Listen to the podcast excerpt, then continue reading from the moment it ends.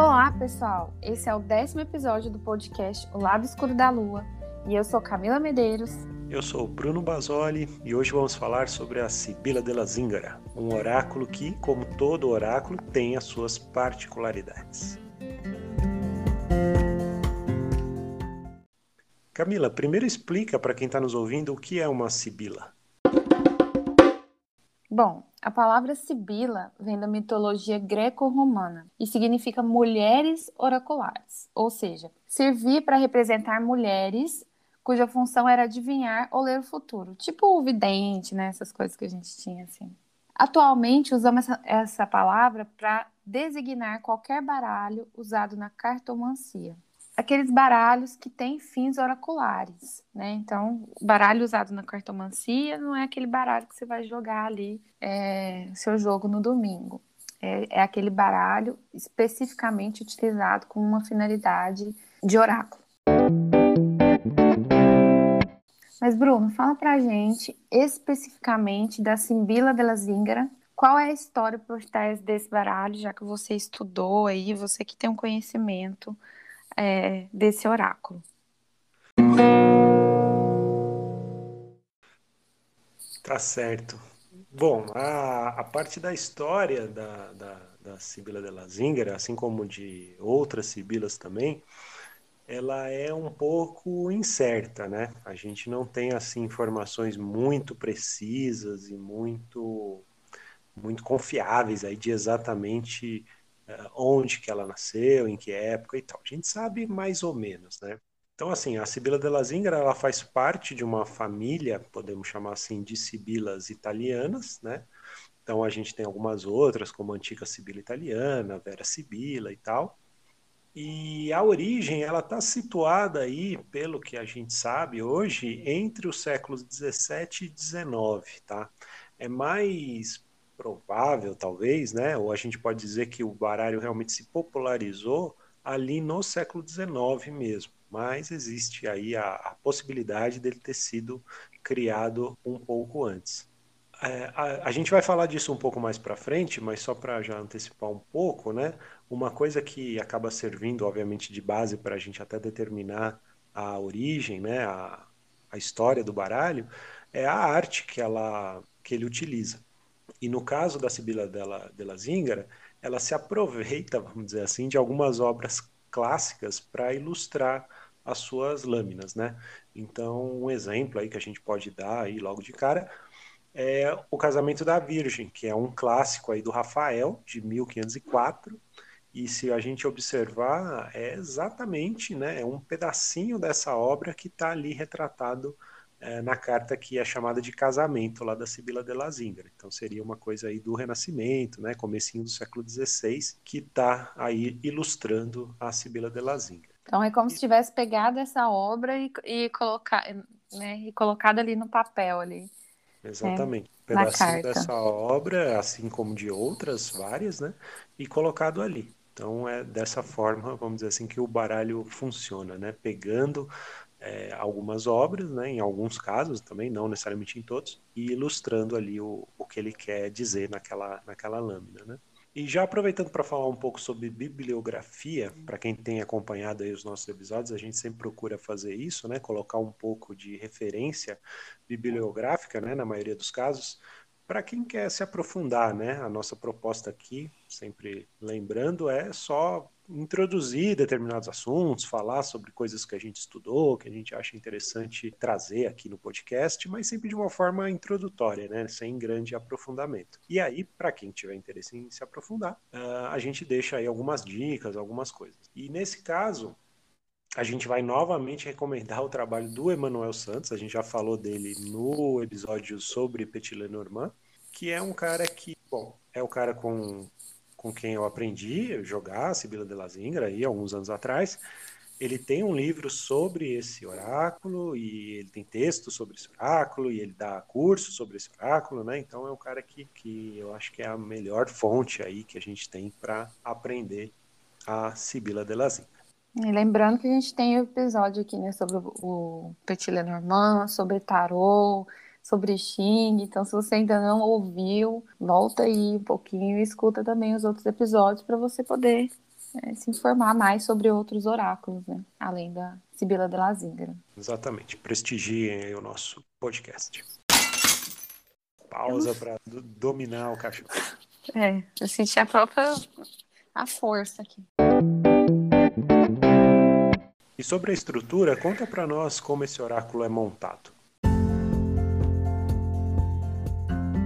Então, cada oráculo tem uma estrutura né, específica. É, a gente falou lá no, no, episódio do tarô, né? O tarô com as suas 78 cartas, o Lenormand com as suas 36 cartas e o Sibila de la Zingra com 52 cartas. E esse, mais ou menos, né, como a estrutura ali do Lenormand, ele tem uma figura central, né? Não é igual o tarô que é cheio de referência. Então, uma figura central mas o nome, que é aquela nomenclatura daquela, daquela carta, e não tem naipes ou números. Então, ele é um baralho que representa costumes, como o Bruno falou ali, é um baralho que se popularizou ali pelo século XIX, mas que a gente não tem assim uma certeza de quando ele foi criado, né, entre aspas porque a gente não sabe nem se foi criado tudo de uma vez, como que foi, né? Então, ele traz nessas figuras situações, objetos que faziam parte da cultura, né, dos costumes daquela época.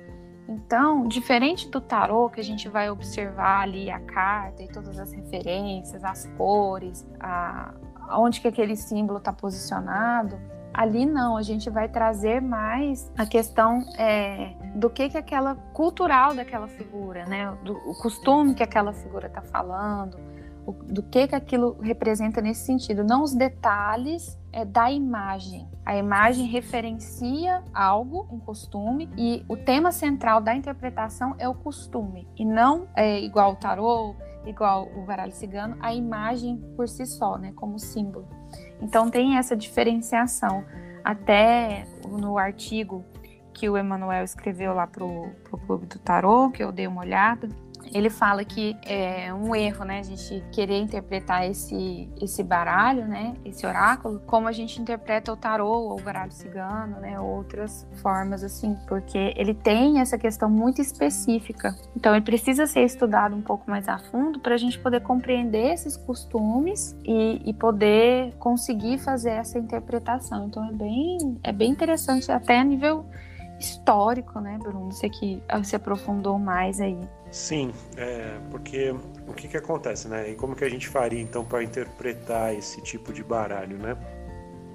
Já que a gente não deve se prender tanto ao símbolo da carta e tal, como você estava falando. Então, assim, tem muita questão da história da arte. É isso que a gente gostaria de deixar aí, talvez como grande referência para quem quiser realmente se aprofundar no, no, no significado das, das, das, cartas. É claro que, assim, se você comprar uma Sibila de Lazengra, ela vai vir com aquele famoso livretinho aí, porque para quem já comprou um, um, oráculo sabe como é que funciona. E ali vai ter lá as palavras-chave, né, que num primeiro momento podem servir aí como uma referência para você começar a jogar. Mas para você ir um pouco além, né, e não ficar ali preso somente a três, quatro palavras-chave de cada, de cada carta, você pode você pode fazer o link, buscar uma pesquisa e um conhecimento com relação à história da arte, né? Já que esse é um baralho que procura retratar em, em alguns casos obras clássicas, né?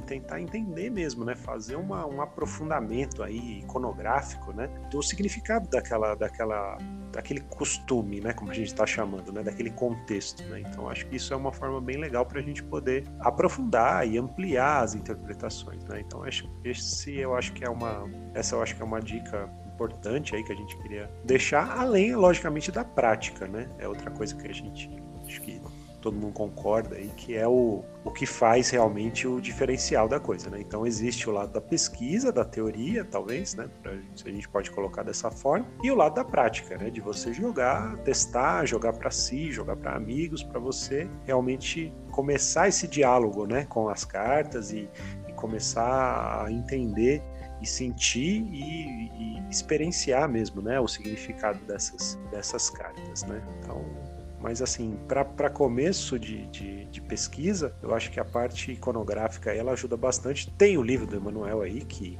a gente falou agora há pouco, que já fez um trabalho nesse sentido e com certeza ajudaria né, nesse, nesse, nesse início, tá? Mas é, o caminho eu acho que é mais ou menos esse.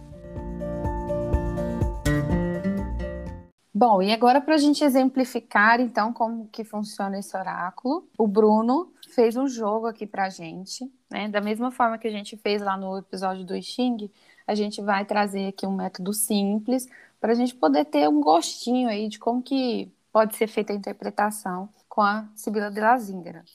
Então a gente vai utilizar aqui o, o método, né, que é chamado Peladan, com cinco cartas que até no, no, livretinho que vem junto com o baralho, ele, ele traz esse método, né? Que ele é bem comum nos oráculos, né? Tarô, baralho cigano, é um método muito utilizado. Então, é, nesse método, é, a carta central é a primeira carta, fala sobre o presente. A, logo acima temos a carta que fala pelo, do passado, e abaixo a carta que traz uma referência ao futuro. À direita né, a carta 4, os obstáculos, e à esquerda, a carta número 5, os, o conselho. E essa, esses números são a ordem de que a gente vai jogando as cartas, tá, pessoal? Eu vou colocar lá no, no Instagram, lá Escuro da Luz, se você ainda não segue, vai lá. Que aí eu vou colocar também a imagem desse jogo para vocês poderem ver as cartas, né? Aí eu vou colocar lá certinho para vocês conseguirem observar. Então fala aí pra gente, Bruno, como que a gente traz a interpretação aí desse jogo. Certo, então vamos tentar fazer juntos aqui uma interpretação de um jogo. Eu joguei aqui um pouquinho antes da gente gravar. Então a gente tem essas cinco posições que a Camila explicou. E aí vamos aí uma, uma por uma aí. Então na, na posição número um, na posição central, que representa o presente desse consulente, obviamente hipotético aí, né? Que a gente. Completamente hipotético, gente. Completamente hipotético, a gente teria diante de nós, né? Mas vamos sempre, né? Para estudos a gente sempre faz isso, né? Imagina que existe em algum lugar uma pessoa que estaria servindo aí para esse, esse jogo, né? Então a gente tem aí o literato. Então vocês vão ver aí a imagem, né, no Instagram, mas eu vou tentar descrever aqui um pouco para vocês. Então assim é uma, um senhor, um homem já de uma certa idade que está sentado numa cadeira, aparentemente numa biblioteca, com um livro nas mãos, lendo, talvez estudando. Então esse é o literato. Então, o momento presente com o literato, o que, que a gente poderia dizer? Olha, essa pessoa ela está no momento presente preocupada com alguma questão intelectual, talvez com algum projeto acadêmico, escolar, alguma coisa nesse sentido, né? Então, essa seria uma, uma primeira interpretação dessa primeira posição aí do, do presente com o literato. Aí, se a gente passa agora para o passado, que é a posição número 2, saiu aqui no, no joguinho que a gente fez o gato. Muito fofo, por sinal, gente. então, o gato, ele já pode ter aí talvez uma pequena polêmica, né? Porque o que, que é o gato na Sibila de la Zingara? É a falsidade. Então, para quem gosta de gato aí, não se ofenda, não se sinta aí. Cat lovers. É, eu também tenho meu gatinho hum, e é. todo mundo gosta de gato. Mas a gente sabe também que existe uma, uma ideia aí, talvez até um preconceito, sei lá, que os gatos eles são imprevisíveis, que eles podem ser falsos, né? Que eles são, sei lá, é bem A minha cachorra. O cachorro se manifestando. Falou, falou, do gato, aí a cachorra ficou brava. Então, na Sibila de las Hígara, ela, ele tem esse significado, tá? Então, da falsidade. Então, aí voltando para o jogo, o que, que poderia ser? Né? Então, vamos pensar, a gente falou de uma situação acadêmica e tal. Então, aí o gato, então, ele pode ser alguém né, que de repente atrapalhou, alguma questão de ego, de ciúme durante um projeto de pesquisa, alguma coisa assim. A gente sabe que essas coisas não são assim tão incomuns. Que trapaceou no meio acadêmico, é, exato. É, alguma coisa assim, né? Que essa pessoa deve talvez ter passado por alguma dificuldade envolvendo aí um terceiro, uma, uma outra pessoa, né? Então, na posição número 3 agora, abaixo, né? Na, na diagramação aí do jogo, é, ela fala de futuro. E aqui no nosso jogo saiu aqui a amiga, então, a amiga aqui na Sibila de la Zingara, né, se a gente observar inclusive a imagem, né, que vocês vão poder ver aí novamente lá no Instagram, ela não também, é uma amiga muito é, assim, não é uma né? amiga muito sincera, vamos dizer assim, né? Então ela talvez até se aproxima um pouco da ideia do gato ali, né? Então é aquela amiga. Né? O gato evoluiu. É, o gato evoluiu virou um, uma forma humana aí da amiga, né? Então assim, ou seja, a impressão que me dá ali, que eu fala, falaria para a pessoa aqui diante do, de um jogo real, é que assim, olha, ela está num meio que, que tem esse tipo de situação, tem esse tipo de pessoas e tal. Então, quer dizer, tanto no passado ela teve esse problema de falsidade, e no futuro, essa amiga aí, que ela também não é 100% confiável, né? Então, assim, é, uma, é, um, é um meio que não tem muito por onde fugir. A pessoa está nessa situação, acho que a melhor coisa que ela, que ela pode fazer é tomar consciência disso, né? Se ela realmente quer é, seguir onde ela está, ela precisa tomar essa consciência, talvez não confiar 100%, né? enfim, já entrar um pouco, um pouco preparada para esse tipo de, de situação. Na posição número 4, que é a posição que fica do lado direito, a gente tem o soldado. Então, o soldado, ele tem aí no, no Sibila de la Zingara o aspecto da defesa, né? De se defender-se de, de algo. Então, aí, novamente, né? Como vocês estão percebendo aí, eu acho que o, o jogo ele está bem contextualizado num possível ambiente de talvez acadêmico, de pesquisa e tal. Inclusive, né, a gente normalmente defende, né, uma tese, um TCC, um, coisa, um trabalho de conclusão aí, diante de uma banca e tal, né?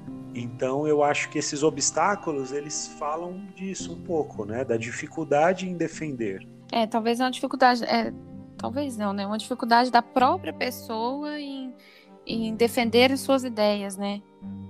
Isso pode ser uma pessoa que tem essa dificuldade, né? Por mais que fez um trabalho com esmero e tal, de pesquisa e tudo mais, mas aí na hora de apresentar e automaticamente defender isso, ela não tem tanta tanta fluência, tanta facilidade. Tem muita gente que é assim, né? Que se, se, se fica nervoso aí diante de um de uma situação como essa, tal. Então, se sente tal... acuado às vezes, né? Por mais que tenha que saiba que fez um bom trabalho, mas às vezes tem uma questão ali de autoestima ou de insegurança, né? Isso. Então, esse talvez seja o, o maior obstáculo aí para essa pessoa. Dá para fazer uma interpretação legal, né? Dá para fazer uma puxada legal desses, desses costumes, dessa. Eu falo assim, em uma situação nos dias atuais, né? Pelo que a gente está fazendo aqui, dá para dá para contextualizar legal, né? Independente dele ser um baralho lá de costumes do século XIX, eu percebo que né, dá para fazer uma coisa bem legal, uma, uma, leitura legal.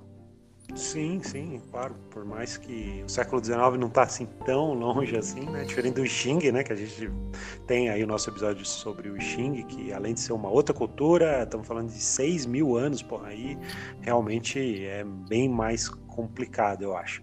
Agora, Aqui nesse caso, de fato, a gente consegue trazer para os dias atuais, é claro, quanto mais conhecimento a gente tiver sobre a época, sobre o que, que significa, né, a gente tem ali vários exemplos aqui no, né? Tem, por exemplo, a carta dos bom vivant, né? Pô, o que, que significa um bom vivant no século XIX, né? Mas assim, não é talvez tão diferente do que, do que a gente tem hoje, se a gente for pensar num bom vivant, uma pessoa que gosta da noite, que sai para beber com amigos, etc e tal. Quer dizer, sempre é possível fazer esse, hum. essa conexão e trazer, né, para pro, os nossos tempos, para o jogo de hoje, né? Talvez realmente. Acho que você tem razão, não é uma coisa tão difícil de fazer, né?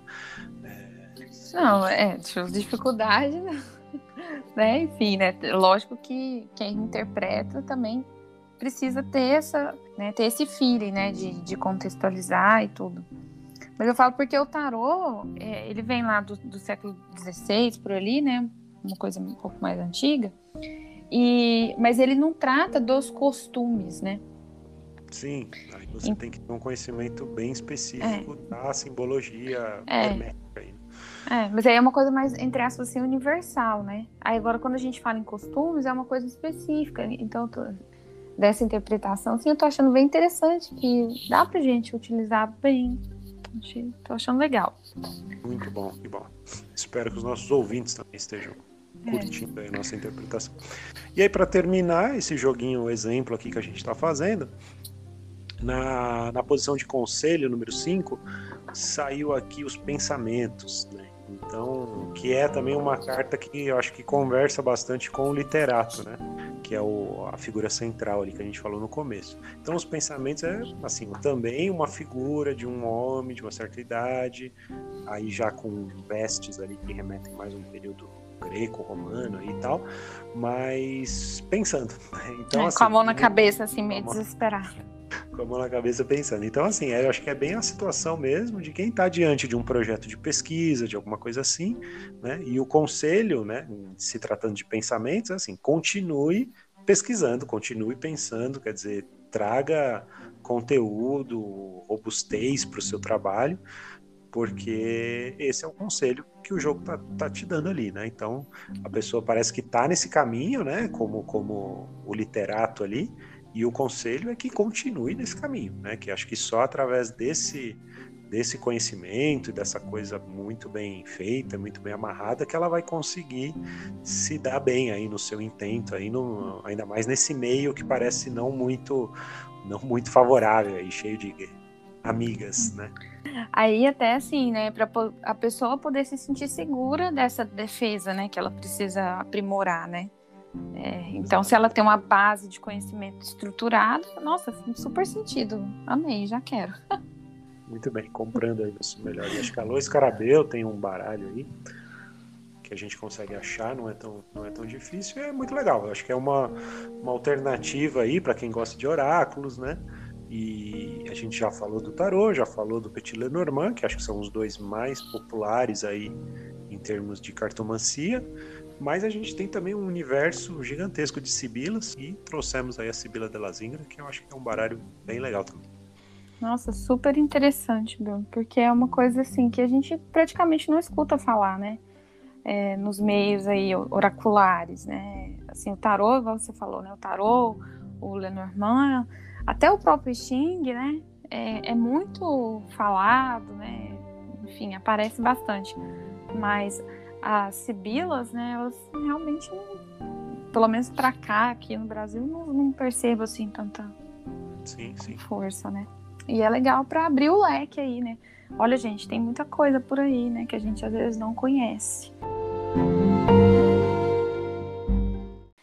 Bom, pessoal, então por hoje era isso. Espero que vocês tenham gostado aí desse episódio, de conhecer um pouco mais aí da Sibila de la Zingra um, uma, um oráculo aí, uma sibila muito legal, né? Diferente do, do tarô, do Lenormand, né? Espero que tenha dado aí para conhecer um pouquinho. E continuem nos acompanhando aí nos episódios do podcast O Lado Escuro da Lua. Tchau, até a próxima. Muito obrigado, querido ouvinte, né, pela companhia desse episódio. E é isso, escutem os, os outros episódios se você ainda não ouviu, continue nos acompanhando a gente se dedica a trazer para vocês aí um pouco dos, dos nossos estudos, do que a gente vem descobrindo aí nesse mundo. Um beijo para todo mundo.